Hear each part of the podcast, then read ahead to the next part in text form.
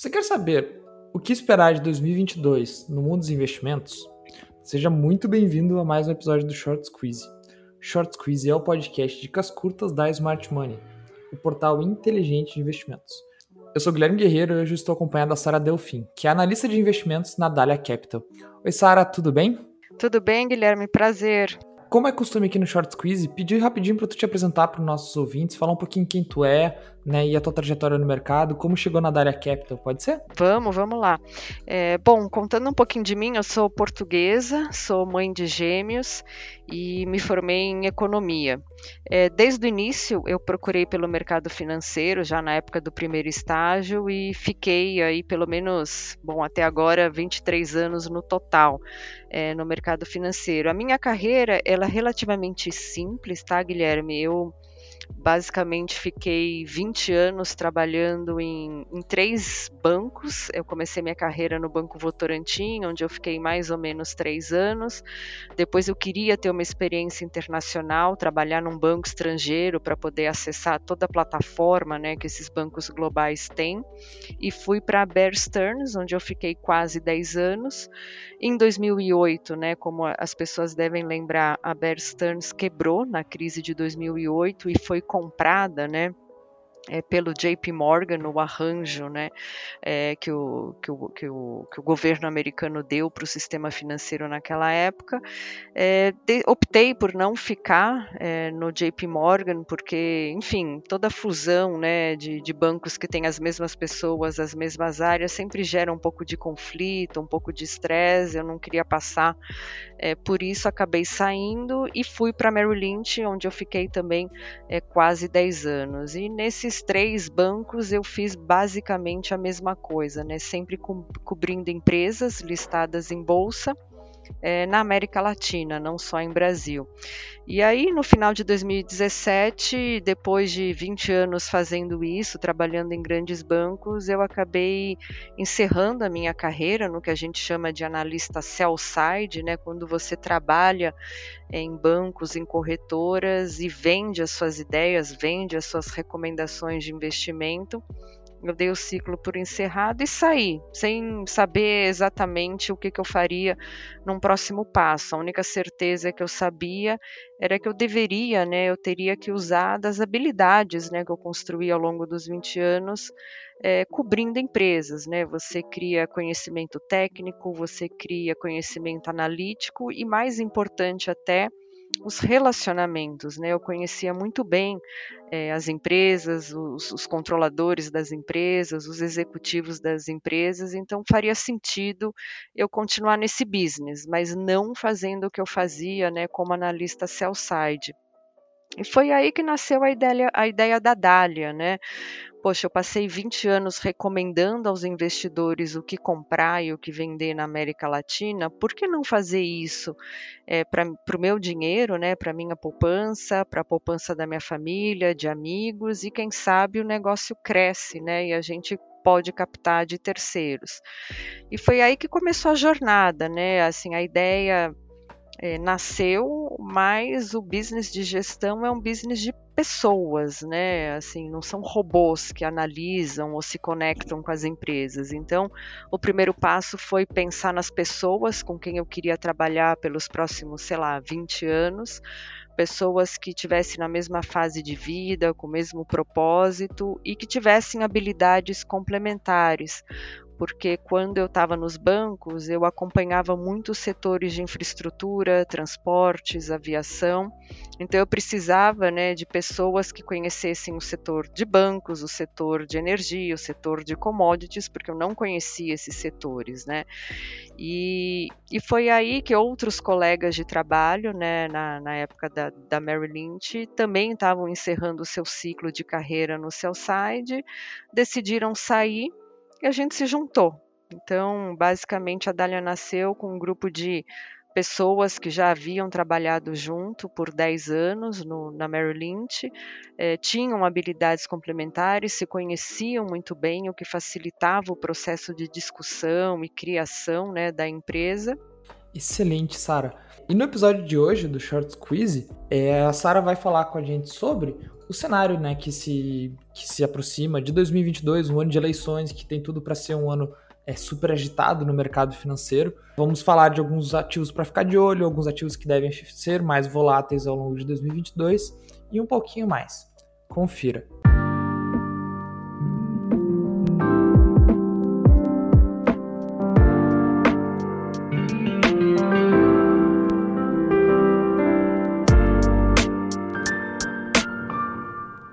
Sara, para começar sobre 2022, o que a gente pode esperar do mercado, é um panorama geral. 2022 tende a ser um ano um pouco difícil de prever, e isso já é bastante comum em anos de eleição.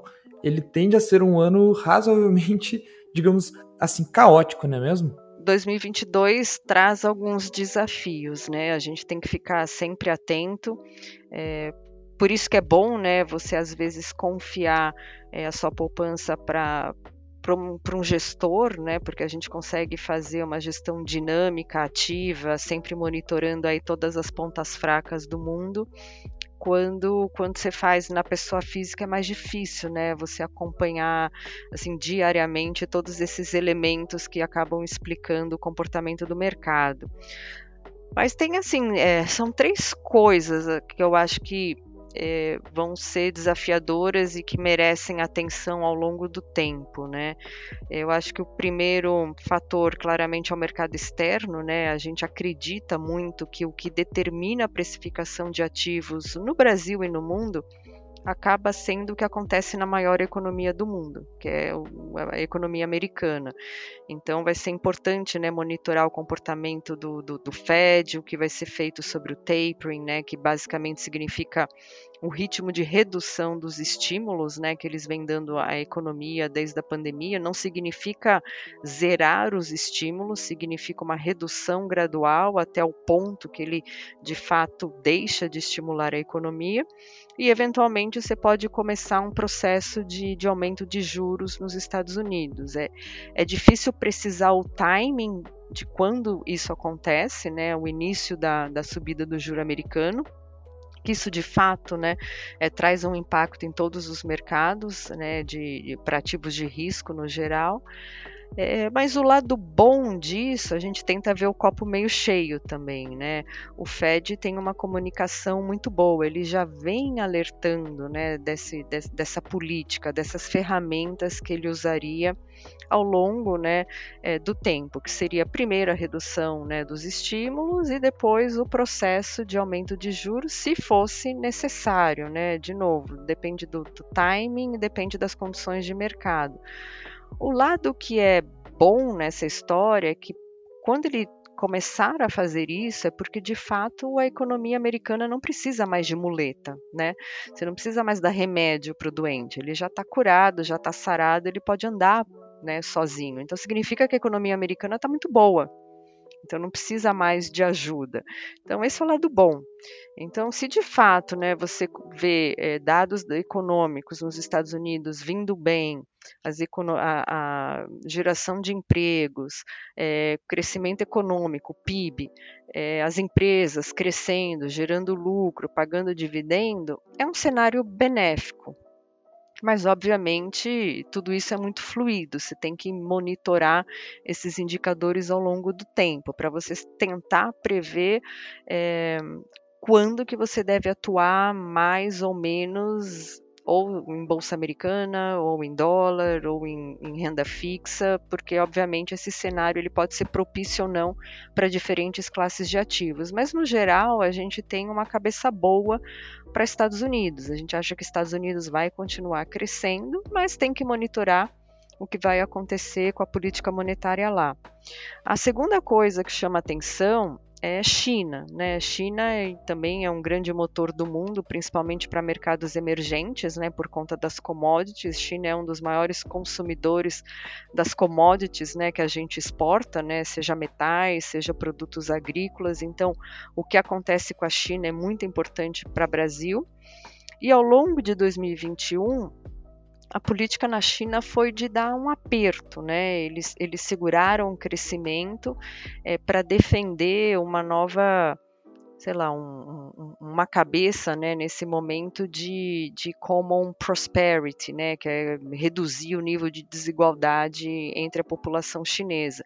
Então, o Xi Jinping, o líder chinês, adotou uma política um pouco mais é, restritiva, conservadora, é, fez lá algumas mudanças né, no setor de real estate, em, em, grandes conglomerados no geral, e parece que ele está perto do fim desse objetivo, né, de, de, melhorar ali o nível de desigualdade no país. E a gente já começa a ver indicadores de estabilização é, em alguns indicadores que a gente monitora é, na economia chinesa. Então, assim, tá, tá meio que estagnado, pa, parou de apertar a economia, em algum momento ele vai voltar a estimular, porque ele é também preocupado com o crescimento, né? Então, quando ele voltar de fato a, a estimular a economia chinesa, isso é muito bom, para mundo, para mercados emergentes e para Brasil. O que é difícil aqui é precisar o timing. Pode ser daqui a um mês, daqui a três meses, mas a gente acha que ao longo de 2022 a economia chinesa volta a ser estimulada, isso gera crescimento e isso gera né, um impulso para as economias emergentes. Então, para o lado da China, parece né, que, que ter, teríamos né, notícias também mais otimistas à frente.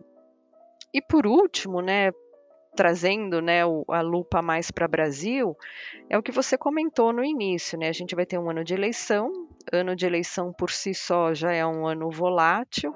É, assim, honestamente, acho que o resultado final é, mudaria pouco do que o Brasil tem feito ou se propõe a fazer em relação a reformas, em relação ao que é importante para o Brasil.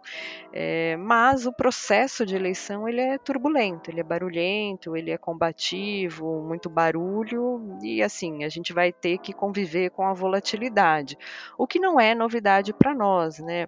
É, como eu falei, eu tenho, fiquei mais de 20 anos, né? Em, em, faço isso há mais de 20 anos. O time todo aqui também, na média, tem mais de 20 anos de experiência. Então a gente já passou por várias eleições, por várias crises. E nada como o tempo, né? O tempo é, joga a nosso favor, né? Com o tempo as coisas se normalizam é, e as empresas voltam né, a tradar com seus fundamentos. Porque, de fato, quando você olha para as empresas em diversos setores, as empresas estão muito bem. Né? Quando a gente olha de 2015 para cá, quando a gente teve a recessão, é, do governo Dilma, as empresas foram forçadas naquele momento a se encolher, a cortar custo, a investir em produtividade, investir em tecnologia, é, mirando sempre né, serem empresas mais eficientes com menor custo. É, então, ao, ao, ao, longo desse período, as empresas fizeram esse trabalho e melhoraram seu perfil de dívida. Né? Então, hoje, se olha grande parte das empresas brasileiras listadas na Bolsa, elas não têm dívida, elas têm uma dívida de longo prazo, investiram em tecnologia, fizeram fusões e aquisições ao longo do tempo, porque, obviamente, num setor num, num, num, cenário ruim de crescimento ou de inflação, é, como a gente teve nos últimos anos, é, para a economia real é muito difícil, né? Mas para as grandes empresas, que são a. Porque quem está na Bolsa, né? São as maiores e melhores empresas do Brasil. Então, para essas empresas, num cenário difícil, é mais fácil sobreviver do que o pequeno e médio empresário. Então, as empresas vieram né, tendo oportunidades de comprar o seu segundo melhor competidor ou terceiro melhor competidor, porque infelizmente esse menor competidor não tem fôlego né, para sobreviver a anos de recessão. Depois a gente volta a respirar e aí vem uma mega pandemia que tipo atrapalha todo mundo de forma grotesca. Né? Então, as empresas estão muito bem. E a gente tem visto isso né, na, na, nas safras de resultados. As empresas estão gerando caixa e estão pagando dividendo. Então, as empresas estão saudáveis. O que a gente precisa é de um trigger é, macro, né, para que a gente volte a, a, a ter uma leitura menor de risco é, tanto de Estados Unidos, quanto de China, quanto do processo aqui no Brasil, para de fato as empresas voltarem né, a, a nos seus fundamentos. Assim, tem empresas e setores que esse ano foram dizimadas, assim, perderam 60%, 70% do seu valor por várias questões, alguma coisa específica da empresa ou do setor, mas muitas delas por esse medo macroeconômico, né? Esse cenário de Brasil desafiador, principalmente por conta de eleição e os juros que estão subindo, né? As pessoas ficam mais preocupadas. Mas quando a gente bota, né, tudo, todos esses pratinhos, né, Estados Unidos indo bem, China que deve recuperar ao longo do ano, Brasil é, que a gente acredita que o pior está passando, é, a, gente vai voltar, né, seletivamente a ver empresas assim no nível de valuation muito atrativo, né? Eu ia comentar exatamente isso, porque a gente tem hoje, esperamos que a gente esteja numa reta final de pandemia, agora as notícias sobre a cepa Omicron da Covid-19, elas pareciam ser elas pareciam mais tranquilas há duas semanas atrás do que são hoje, mas uhum. eu queria saber exatamente desse, desse momento e a, as previsões a médio médio prazo, principalmente, nem tão longo prazo, de que o pior já passou. Eu queria saber o quão, por exemplo, a cepa Omicron preocupa vocês, né, que trabalham com, com carteiras recomendadas, e tu explicar também, né, já aproveitar o embalo e falar um pouquinho dessa, dessa visão que a Dália tem de que o pior, né, o maior baque econômico, o maior baque para as empresas no Brasil já passou. Tá, vamos lá. Acho que começando por, por esse ponto que você comentou do Omicron, né, do, do vírus, é, obviamente a gente monitora isso, né, não só no Brasil, mas no mundo também, porque hoje, né, globalização, tudo, tudo acaba se correlacionando e preocupando ao mesmo tempo. Mas a gente tem uma, assim, principalmente no Brasil, né, Guilherme, a gente pô, é exemplo de vacinação, né? A gente começou um pouco capenga, né, na, no início da pandemia, mas depois, enfim, a gente adotou ali é, uma política consistente de vacinação. Assim, a gente tem Acho que com a segunda dose completa, a gente tem um pouco mais de 70% da população vacinada. Vamos agora, já começou né, é, a, a, terceira etapa da vacinação, então a gente está à frente de, de, países desenvolvidos, inclusive. Né? De fato, o sistema SUS ele é um grande exemplo no mundo todo, né? a capilaridade que isso tem e como a gente conseguiu, né, mesmo começando atrasado, hoje chegar à frente aí de grandes economias.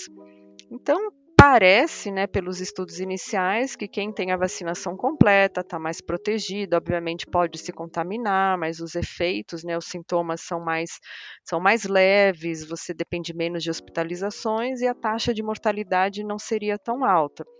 O lado bom, né, que, que a gente tem, tem visto de algumas economias desenvolvidas, de alguns países, é que as, as pessoas que não queriam se vacinar por alguma razão, agora estão sendo forçadas né, a, a, se vacinar pelos governos. Então, acaba sendo, é um, assim, não é bom, obviamente, né, mas tem o, o efeito colateral positivo disso é que provavelmente as vacinações vão se acelerar é, pelos países que estavam mais atrasados, porque né, os governos estão meio que é, forçando essas pessoas a se vacinarem. Então, em algum momento, você vai ter grande parte do mundo vacinado, mais protegido, e as preocupações à frente podem ser minimizadas, mas obviamente a gente monitora. É, e aí, falando mais de Brasil, né, por que, que a gente acha que o pior passou ou está passando, né? É, acho que tem duas coisas importantes, né? Uma grande preocupação que tem sido, né, desde o início da pandemia, o lado fiscal, é, e o que, que, acontece, né? Assim, pô, você está na maior pandemia da história, você tem o mundo todo parado por semanas ou meses, você tem pessoas morrendo, assim, você tinha, chegou a ter 3 mil pessoas morrendo por dia no Brasil, é como se caíssem 10 Boeings, é, 777, é, todo dia caindo no Brasil, é muita coisa, né? É, o que, que, o governo tem que fazer? Tem que ajudar as pessoas, né? Você tem que ajudar. E tinha espaço para ajudar essas pessoas. E tem espaço para ajudar as pessoas que ainda estão desamparadas. É, hoje, quando você olha para o fiscal, que foi um grande fantasma aí dos últimos um ano e meio, dois anos, a gente tá, deve fechar 2021 com o melhor ano fiscal desde 2007. E 2022, se tudo for mais ou menos como o mercado projeta, a gente vai ter o segundo melhor ano do fiscal desde 2007. Né, a gente, todo mundo achava que a gente terminaria com dívida PIB de 100%, a gente vai terminar a dívida PIB de 80%. O ano que vem vai ficar um 80, 80 e pouquinho, assim, um pouco para cá, um pouco para lá, mas melhor do que esperado, né? Então, assim, espaço fiscal a gente tinha para fazer, para ajudar as pessoas. O problema foi a comunicação, né? Assim, tudo no Brasil parece sempre muito conflitado, combativo, Congresso, Senado, governo, é, né? É, organizações, e quando na verdade havia espaço, havia um consenso, havia ali uma visão é, do que tinha que ser feito, só que pareceu truculento e aí o mercado reage e fica preocupado. Mas assim, do ponto de vista fiscal, a gente está bem, deu para fazer e dá para levar né, o, o Auxílio Brasil que foi aprovado. Aí a segunda preocupação né, que o governo vem desenvolvendo, inflação e, por consequência, o aumento de juros. Né? Sobre a inflação, acho que o que é importante ter na cabeça é que assim, a inflação que a gente está vendo no Brasil e no mundo, né? Não é um fenômeno só no Brasil, é um fenômeno global, né? O mundo está vivendo uma pressão inflacionária. Isso muito por um choque de oferta. Né? No Brasil, principalmente, não é uma inflação gerada por demanda. A gente tem, sei lá, 15 milhões de desempregados, a gente está fazendo o Auxílio Brasil porque as pessoas estão sem dinheiro, tem pessoas passando fome, né? Essa é a situação, essa é a realidade. Então é uma inflação, e não é o crédito, né? Quando você olha até, tem dois tipos de, três tipos de inflação, né? A inflação de demanda, a inflação que vem por, por crédito ou em abundância e a inflação por um choque de oferta.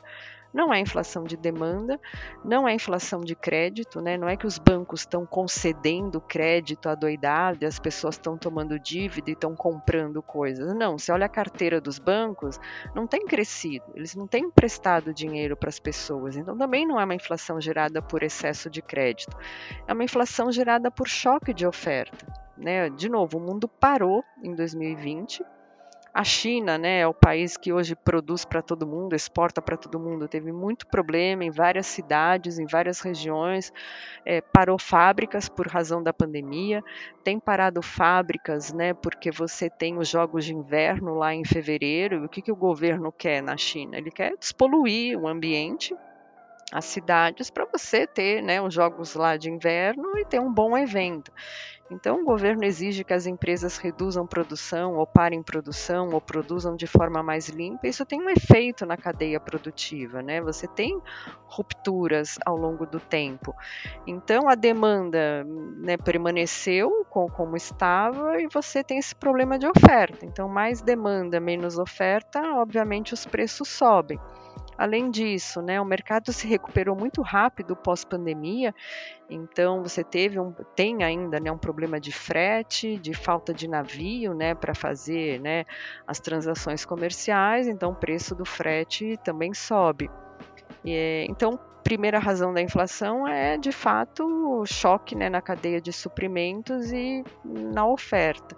E o segundo ponto é o preço do petróleo, né? Que as pessoas assim, a gente virou o ano é, com o petróleo ali, sei lá, perto dos 45 dólares. Ele chegou a 85 dólares há, sei lá, dois meses atrás. Então ele dobrou. É, ele voltou agora a ceder um pouquinho, porque você teve a Omicron e aí preocupação se ia ter lockdown. O que significa fazer lockdown? A economia esfria, então o preço das commodities cai. O preço do petróleo foi lá dos 80 e pouquinho, agora para os 70 e pouquinho. É, e o preço do petróleo, tudo tem petróleo, né? Assim, é, toda a parte de mobilidade tem petróleo, é, energia, tem produtos petroquímicos, plásticos, tudo. Assim, é praticamente, acho que 80% da, da produção mundial em alguma das etapas envolve petróleo. Então, você teve esse choque do petróleo que dobrou o preço em pouco tempo e isso vai para preço de transportes, isso vai para preço de, de frete, isso vai para preço dos combustíveis, seja carro, caminhão, trem, avião, tudo que transporta, né? cargas no mundo todo, e isso explica em grande parte a composição do, dos IPCs, né? É, transportes e energia. Um outro problema da nossa inflação, a crise hídrica. Não choveu, os reservatórios cederam. O que, que o governo tem que fazer para manter as pessoas com energia? Ligas térmicas. Então, ele tem que aumentar a conta de energia, porque de fato né, o, o custo das térmicas é mais alto. Então, a gente está pagando lá a bandeira vermelha, a bandeira roxa, só que está chovendo. Então, talvez a gente esteja perto do fim desse pico né, de custo de energia, porque de fato está chovendo, os reservatórios estão melhorando. O governo já anunciou né, que vai é, desligar 20 térmicas. É, e, portanto, em algum momento a gente deve ver né, o custo da conta de energia reduzindo. E quando a gente olha para o bolso do brasileiro e quando a gente olha né, para a composição dos índices de inflação, é, muito dele é explicado né, por, por custo de energia elétrica e por petróleo, né, que é transporte. Então, uma vez que você tem agora essa queda do preço do petróleo, à medida que os produtores né, começam a produzir mais, aumentar a oferta do petróleo, você começa a ter pelo menos uma normalização do preço do petróleo. Chovendo, as hidrelétricas melhorando, desligando as térmicas, reduzindo a, a bandeira tarifária na conta de luz, você vai começar a ver né, a inflação de energia reduzindo e se né, contaminando o resto dos indicadores de inflação. Então, o que eu estou querendo dizer é que parece que o pior passou a gente deve estar tá fazendo pico de inflação por agora. E aí você começa a normalizar a curva de inflação, em algum momento ela começa a ceder, e aí nesse momento, assim, o Banco Central poderia né, parar de subir os juros, né, começar ali uma estabilidade ou inclusive cortar os juros, né, porque a gente viu hoje os dados de PIB né, de outubro pior do que esperado, a gente está vendo né, o desemprego ainda alto, então assim parece que as coisas vão se normalizar é, em algum momento breve aqui no Brasil em relação à inflação e essa tendência de subida de juros. Então, assim, em algum momento de 2022, Guilherme, o que a gente acha é que o mundo vai estar acomodado, né? Estados Unidos, China, o Brasil já vai ter feito o pico, né, de inflação e de juros, e a gente vai estar vendo uma bolsa extremamente barata, provavelmente com um início de corte de juros à frente, né? A gente já viu isso no passado. É muito bom para ativos de risco, é muito bom para a bolsa. O que eu não sei te dizer, Guilherme, é quando exatamente, né? Pode ser que a gente tenha essa sinalização de que a inflação já fez o pico e agora ela vai começar a cair. Então, talvez o Banco Central não suba mais os juros e em, em algum momento comece a cair os juros. É uma tendência, um raciocínio que a gente acredita que pode ser válido, mas é difícil dizer exatamente quando. Então a gente fica bem atento, já tem ali né, na cabeça empresas e setores que a gente compraria se, esses, se essa tendência se confirma, porque obviamente né, é, também não é para comprar qualquer setor ou qualquer empresa, né, acho que vale sempre uma diligência, um estudo mais detalhado para ver quem de fato está preparado para surfar de novo uma boa onda aí de crescimento. Então, acho que o Brasil é, é isso, assim, o fiscal tá ok, a eleição vai ser turbulenta, como sempre foi, não é novidade, é, e a inflação e juros devem estar tá fazendo pico aí em algum momento, sei lá, dois, três meses.